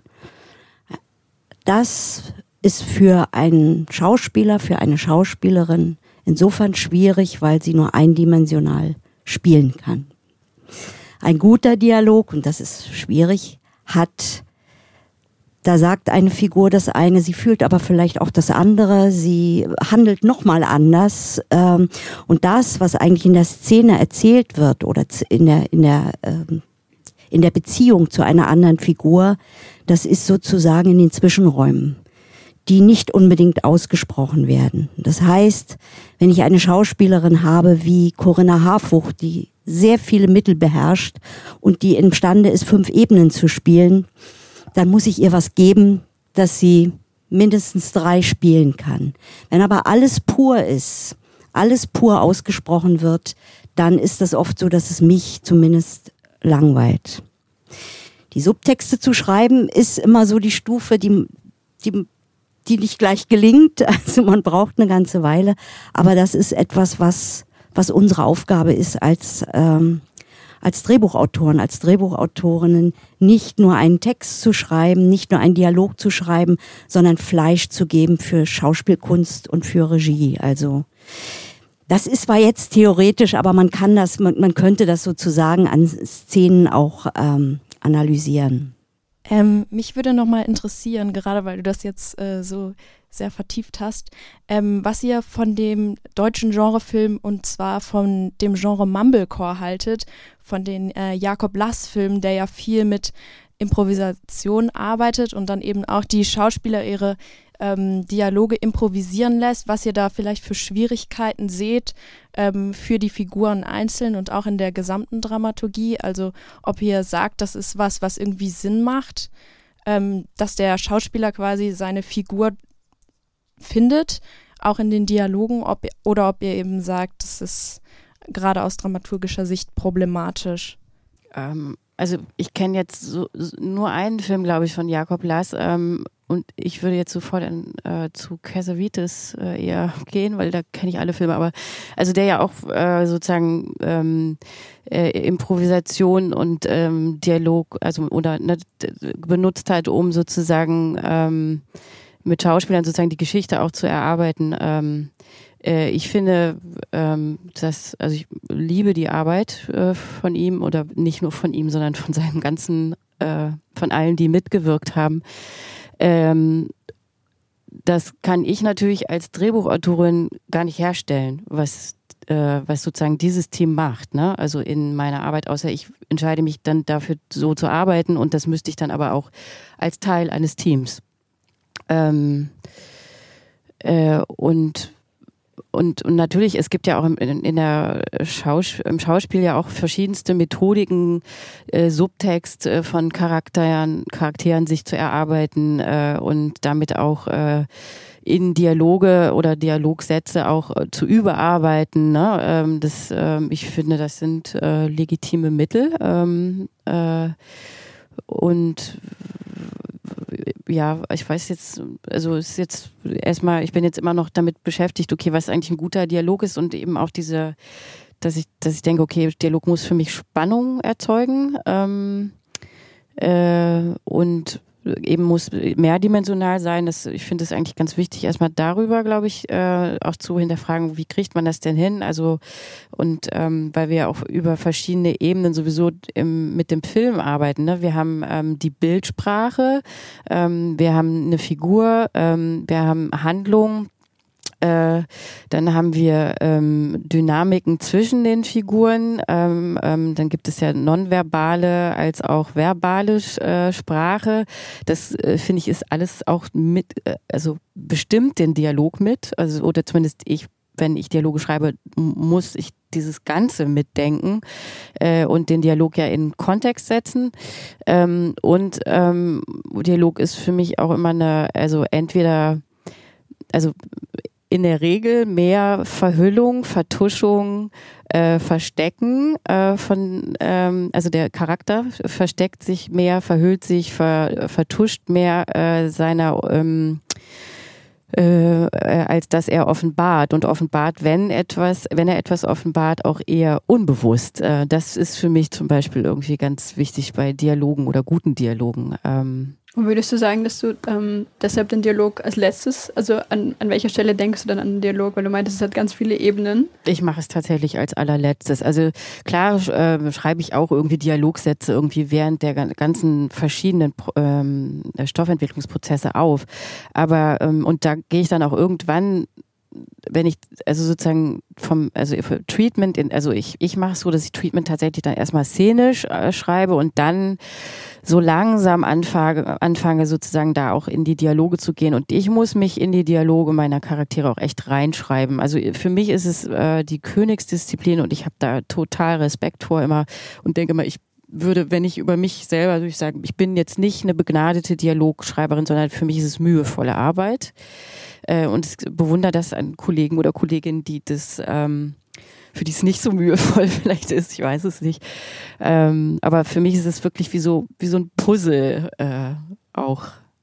Ich möchte trotzdem die Frage nochmal beantworten, weil äh, ich finde es gut, dass es solche und solche Filme gibt. Und wenn man Jakob Lass, äh, Love Stakes, ich finde, da ist ihm was geglückt und gemeinsam mit äh, den Schauspielern und Schauspielerinnen was geglückt, während bei, ähm, wie heißt das, Tiger? Tiger Girl. Tiger Girls, da hätte ich mir zum Beispiel Drehbuch gewünscht. Also insofern ist das ganz schwer mit Ja oder Nein zu beantworten, aber ich finde es gut. Also ich meine auch, auch Dresen hat ja äh, Filme wie Halt auf freier Strecke. Äh, da, ähm, damit habe ich mich mal beschäftigt, weil da äh, gibt es sozusagen ein ähm, äh, in knappen Skizzen etwas äh, über die Szene geschrieben und dann ähm, wird das mit den Schauspielern erarbeitet. Die haben sozusagen einen Rahmen und ähm, die Sprache wird entwickelt über die ähm, eigentlich über die nicht ausgesprochenen Dialoge. Äh, und da ist aber dann auch sowas drin. Also bei Dresen zum Beispiel ist sowas drin, dass er sagt, ich möchte diese Szene auch komisch haben. Also dass, äh, dass es da immer auch ähm, Regieanweisungen gibt für für die sprachliche Arbeit mit den Schauspielern. Und äh, ich finde das sehr berechtigt, dass, äh, dass wir so unterschiedliche äh, Filme haben. Und äh, das ist aber für Schauspieler und Schauspielerinnen eine große äh, Herausforderung, auch zum Beispiel im Zusammenhang mit MeToo, weil man Sexszenen hat und es ist nicht es gibt keinen Text dazu, sondern es wird ausprobiert, es wird improvisiert. Da ist eine ganz hohe Verantwortung auch äh, da in, in, in der Zusammenarbeit äh, mit dem Team, wie man miteinander arbeitet. Aber äh, der hat da was entwickelt, wo man einfach sagen muss, das äh, ist schon auch toll. Und ob das immer aufgeht, das weiß man vorher nicht. So. Aber sonst würde ich dir zustimmen, also mit den äh, Dialogen. Also ich mache es zusammen. Ich ärgere mich auch sehr oft darüber, dass es so bei, bei Kritikern oder überhaupt bei Leuten so die Meinung gibt, äh, die Regisseure sind für die Bilder da und die Autoren für die für die Dialoge. Das ist eine ganz falsche äh, Grundhaltung, weil man kommt auch zu den Dialogen über die Bilder ist zum Beispiel meine Meinung, dass beides so zusammengehört, ähm, dass äh, Drehbucharbeit nicht einfach Dialogarbeit ist, sondern es ist nur ein kleiner Teil und du hast das mit den Auslassungen und so gesagt. Ähm, darum geht's mir manchmal so beim Treatment. Ich muss den Dialog schon schreiben, weil ich habe das Bild, ich habe die Situation, ich habe die irgendwie im Körper drin. Jetzt muss ich sie auch reden lassen. Wenn es mir einfällt, schreibe ich es auf. Weil sonst ist es weg. Beim nächsten Mal kann sein, dass es mir dann nicht mehr so einfällt ähm, äh, wie vorher. Wie ist dann ähm, die Zusammenarbeit mit Schauspieler und Schauspielerinnen aus eurer Position heraus? Ihr schreibt das Buch dürft ihr, dürft ihr, schon allein, dass ich so die Frage stelle, gibt es die Möglichkeit, gibt es einen Raum mit Schauspieler und Schauspielerinnen Dialog, Szenen durchzusprechen, eine Tischlesung zu machen? Äh, was ist eure Erfahrung? Wie seht ihr das? Also ich habe jetzt ähm, bei 90 Minuten oder, oder Spielfilm sozusagen noch nicht die Erfahrung machen können. Ich habe Serie ja geschrieben, da gab es zumindest ähm, auch wenn es nicht gewünscht war damals, den Austausch ähm, oder sozusagen die äh, Direktive, dass äh, Schauspieler, Schauspielerinnen über die Produkt also Produzentin oder ein Creative Producer, Producerin an das Autorenteam ähm, Wünsche oder auch Anforderungen gestellt hat. Ähm, aber ein direkter Dialog wurde nicht, dafür, gab es keinen Raum. Ähm, und es hat ähm, auch sich so, immer so dargestellt, dass ähm, äh, wenn wir Mittagessen gegangen sind, also wenn man Serie schreibt und dann ne, in diesem, ich habe dieses rotierende System kennengelernt, wo man erst äh, eine Woche Storyliner, eine Woche Dialogbuchautor und dann Script-Editor ist und das über mehrere Jahre irgendwie auch gemacht bei der Grundy Ufer ähm, für Weeklies. Und es gab immer einen Tisch, wo nur die Drehbuchautoren sitzen. Es gab immer einen Tisch, äh, wo nur die Schauspieler, Schauspieler, also die waren in der Regel auch nicht zu der Zeit essen, wo wir essen waren. Ähm, deshalb es wurde eigentlich äh, die, der Kontakt oder auch die Kommunikation zwischen den Gewerken wurde total vermieden. Ähm. Ja, das ist sehr schade. Es ist leider äh, nicht vorgesehen und äh, das hängt sehr damit zusammen. Ähm, wann ein Drehbuch fertig ist, ähm, inwieweit man mit einem Regisseur auch zusammenarbeitet. Also ich weiß, bei Christian ist es so, dass der, also beim Kinofilm ist immer so ein halbes Jahr Vorbereitung, bevor äh, gedreht wird. Und der trifft sich mit den Schauspielern, um sie kennenzulernen. Und dann gehen die das Manuskript durch und äh, dann kommen die Rückmeldungen. Und da kommen oftmals sehr, sehr kluge und gute Rückmeldungen. Äh, das ist dann auch eine Herausforderung. Es, manchmal passiert es auch, dass ein Schauspiel, eine Schauspielerin sagt, also, also die reizt mich noch nicht, die Figur. Aber ich würde das machen, so. Das heißt, dann, dann setze ich mich wirklich hin und weiß und sage, du, das kriege ich, aber muss ich irgendwie doch noch hinkriegen, dass die auch äh, sagt, das reizt mich, diese Figur zu spielen. Das Problem ist so ein bisschen, und da kommen wir natürlich auch äh, in, in äh, Kontrakt 18 äh, Dimensionen, wie schwer es überhaupt ist für Autoren, dass sie bei Leseproben dabei sind. Und im guten Fall ist es ja so, dass eine Leseprobe, beim Fernsehen sind die Zeiten kürzer, aber für Kinofilme dass die drei, vier Wochen vor dem Dreh stattfinden. Das heißt, wenn ich da dabei bin, dann kann ich schon hören, oh Gott, also das funktioniert nicht so richtig, da müsste ich eigentlich noch mal dran arbeiten.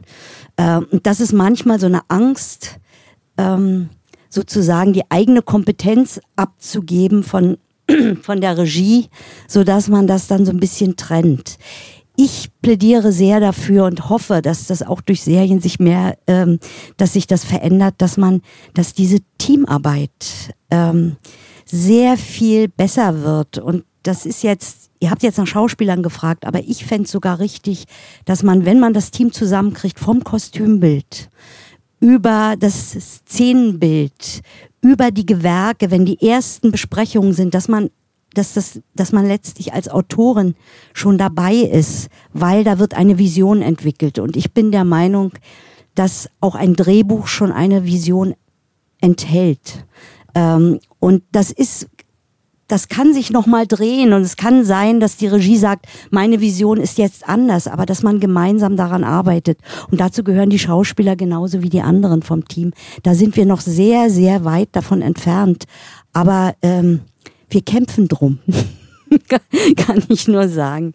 Äh, und da würde ich euch auch euch alle bitten, die also Drehbücher schreiben, wenn ihr irgendwie da eine Möglichkeit habt, dort mit Einfluss zu nehmen, dann ist das ganz, ganz wichtig, weil die Schauspieler sind ja so schlau. Die wissen doch oftmals, was sie spielen können und, und nicht. Und das Schlimmste ist doch, wenn die ans Set kommen und dann meinen, sie müssen kommen mit einem veränderten Text ähm, und dann wird es vielleicht auch noch akzeptiert. Ich finde, das ist das Allerschlimmste, was man sich äh, vorstellen kann, weil dann ist gar keine Überlegung mehr da. Stimmt das eigentlich, was man geschrieben hat? Also ein weites Feld. Also das ist, da macht man wirklich ein Fass auf. Äh, aber es ist, ist eine berechtigte Frage.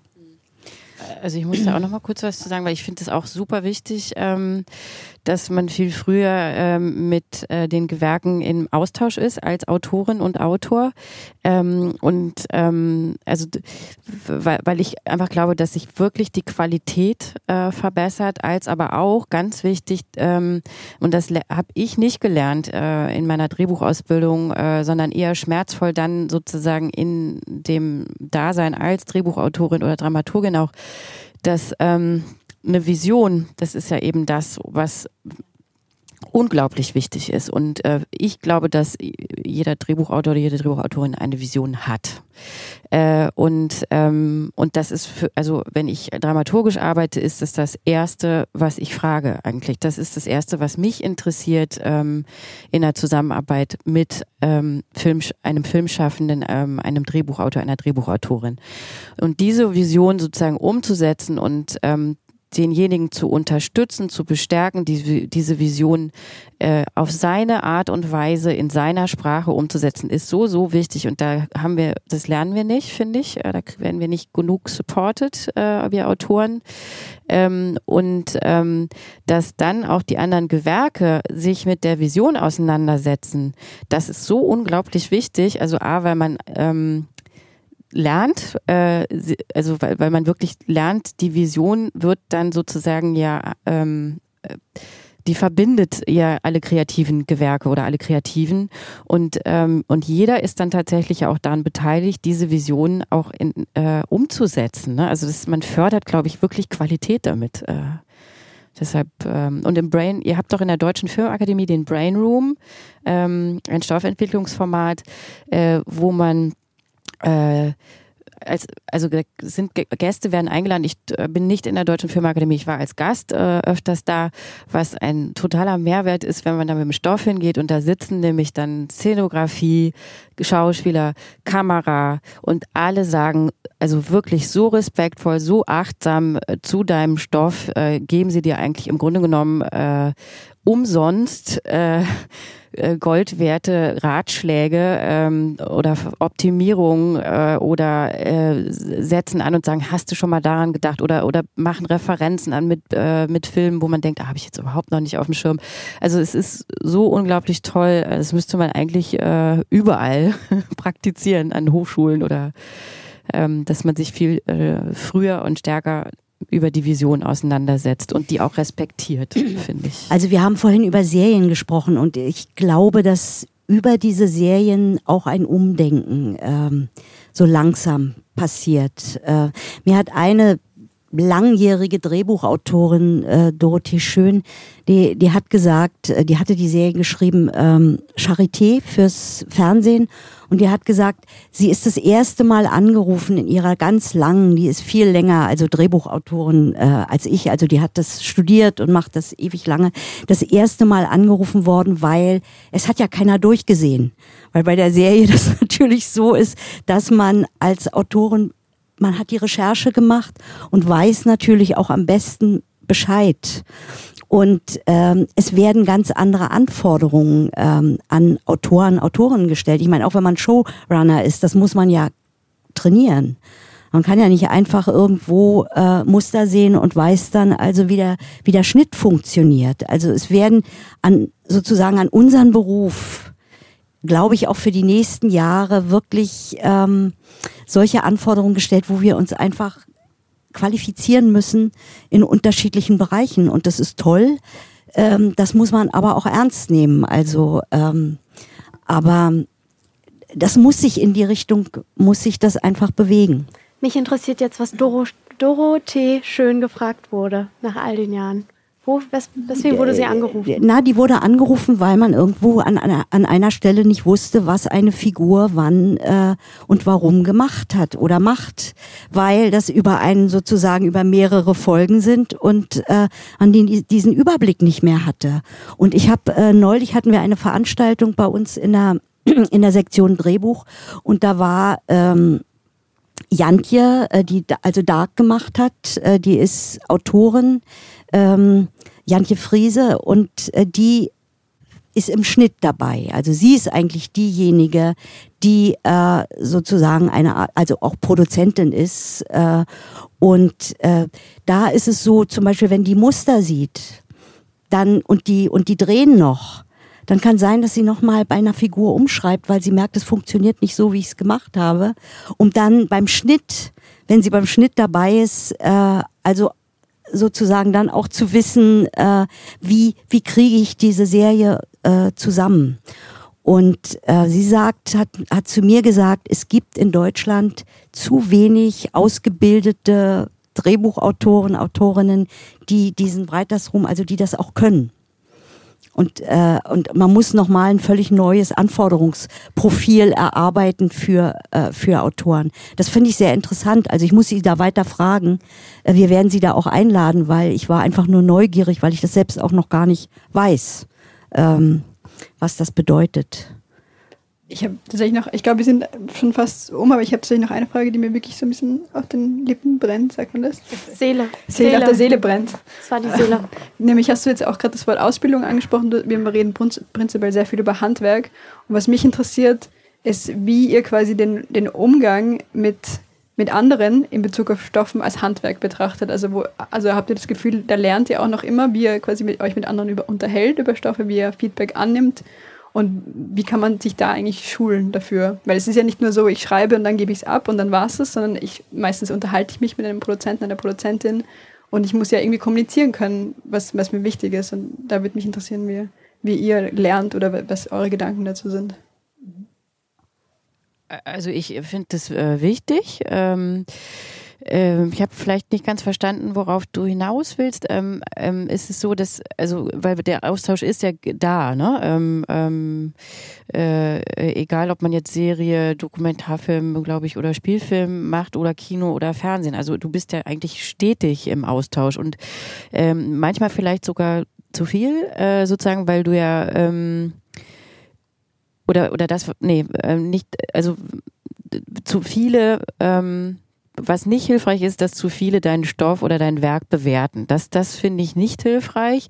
Äh, wenn aber wirklich ein, ein ähm, Austausch über die Geschichte und die ähm, Vision stattfindet, das finde ich hilfreich. So.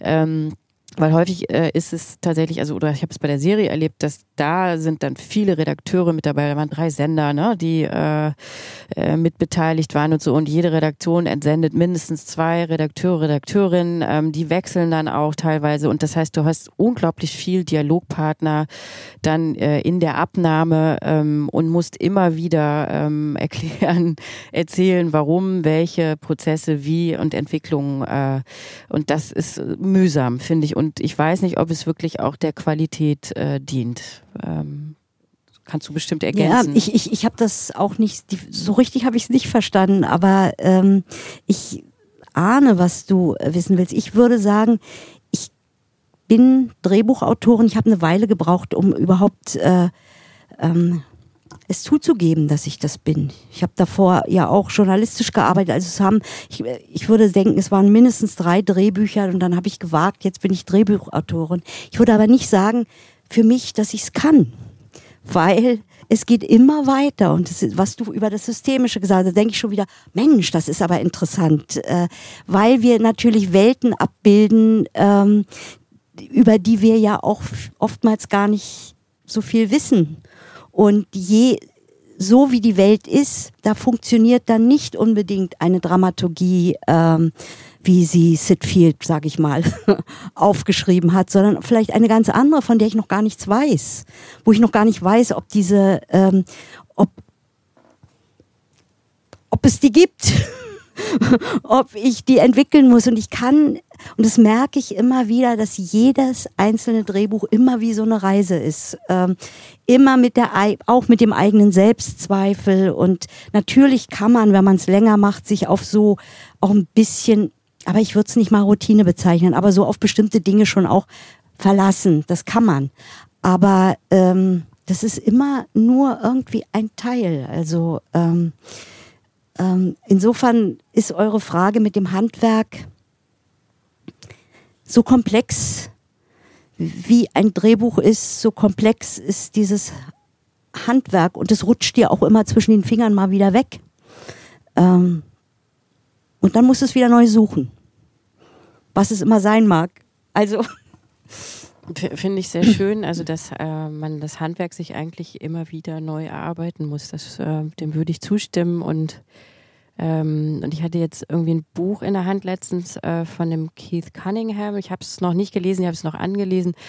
Der wiederum, das fand ich auch ganz interessant, so äh, versucht ähm, äh, über die, die, Geschichten oder Entwicklung von Geschichten, also indi, äh, indikativ sozusagen, also dass man ähm, äh, also was erzählt das sozusagen oder was mh, mm, die, die, die Seele sozusagen des Geschichtenerzählens, darum geht es. Das fand ich interessant, weil ich dachte, ah, muss ich mich jetzt auch mal wieder mit beschäftigen. Also weil überall, finde ich, kann man was mitnehmen, ähm, auch äh, oder nochmal überprüfen oder kriegt vielleicht auch eine neue ähm, neue Inspiration, neue Mal, also Richtung, die man ausprobiert und dann aber auch wieder entweder weitergeht oder, oder sagt, nee, ich gehe wieder auf einen anderen Pfad. Das, das ist aber auch das Tolle, glaube ich, an dem Beruf. Äh, ne, das ist schon ein schöner Beruf. Also das, äh, ich, ich würde auch jeden ermutigen, so sch schwierig wie das ist. Äh, und ich weiß, als ich in die Filmakademie gekommen bin, ich sage es mal, ähm, das ist jetzt auch schon einige Jahre her, da ähm, kam ich in diesen Raum und es schwebte wirklich eine Decke von Depressionen über äh, den Autoren. Und jeder hat so seine Verletzungen erzählt immer und äh, resoniert und wie schlimm das ist. Und äh, jeder hatte mal Schuld. Also die Regisseure, diese Kannibalen und die Produzenten und die Redakteure sind die allerschlimmsten und so. Und ich würde sagen, es hat sich wirklich was verändert für unseren äh, Beruf. Und es auch durch Kontrakt 18, aber das ist nur ein Teil. Ich glaube, ähm, auch weil und da habe ich auch meine Hoffnung, auch das Fernsehen mehr schwimmt. Da habe ich auch die Hoffnung, dass man sagt, also auch wir müssen andere Dinge ausprobieren und ähm, ähm, ja. Ein schöner Beruf. Das sind doch schon gute Abschlussworte. Dann unser dritter Fremdstoffeabend ist langsam vorbei.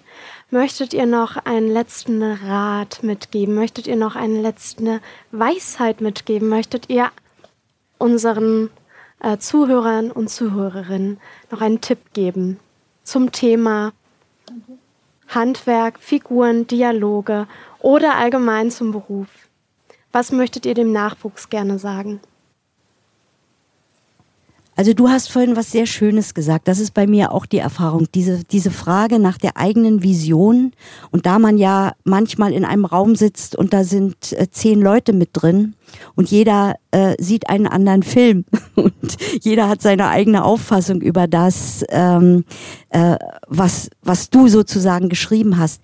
Immer wieder die Vergewisserung, auf welchem Stand sind wir? Sind wir noch auf demselben Stand? Führen wir einen Dialog miteinander? Haben wir eine Vision oder reden wir von unterschiedlichen Dingen? Das ist, glaube ich, ganz, ganz wichtig, um äh, dann nicht irgendwann zu sagen, oh Gott, das hat ja jetzt mit meiner Arbeit gar nichts zu tun. Also wenn man das schafft, dann ähm, hat man auch die Chance, dass, dass man am Schluss dann äh, auch damit, also das auch mag, was, was, was man dann sieht. Das würde mir so einfallen. Und dem ergänze ich dann nur, finde ich auch, also Vision finde ich auch extrem wichtig. Äh, kämpft für eure Visionen. Äh, äh, und überprüft sie gleichzeitig oder nimmt die Kritik äh, sozusagen konstruktiv, nicht persönlich äh, und brecht Stereotype äh, und fordert andere heraus, mutig zu sein, seid selber mutig. Also weil anders kann man, glaube ich, ähm, all das, was man sich wünscht, ne, sozusagen ob fürs deutsche Fernsehen oder wo auch immer, ähm, für die Geschichten, die man sich selber sozusagen auf die Leinwand oder auf den Bildschirm wünscht. Anders kann, man muss es selber machen und man muss irgendwie selber dafür kämpfen und umso schöner, wenn es dann auch passiert und ähm, ich bin da auch hoffnungsvoll. Dann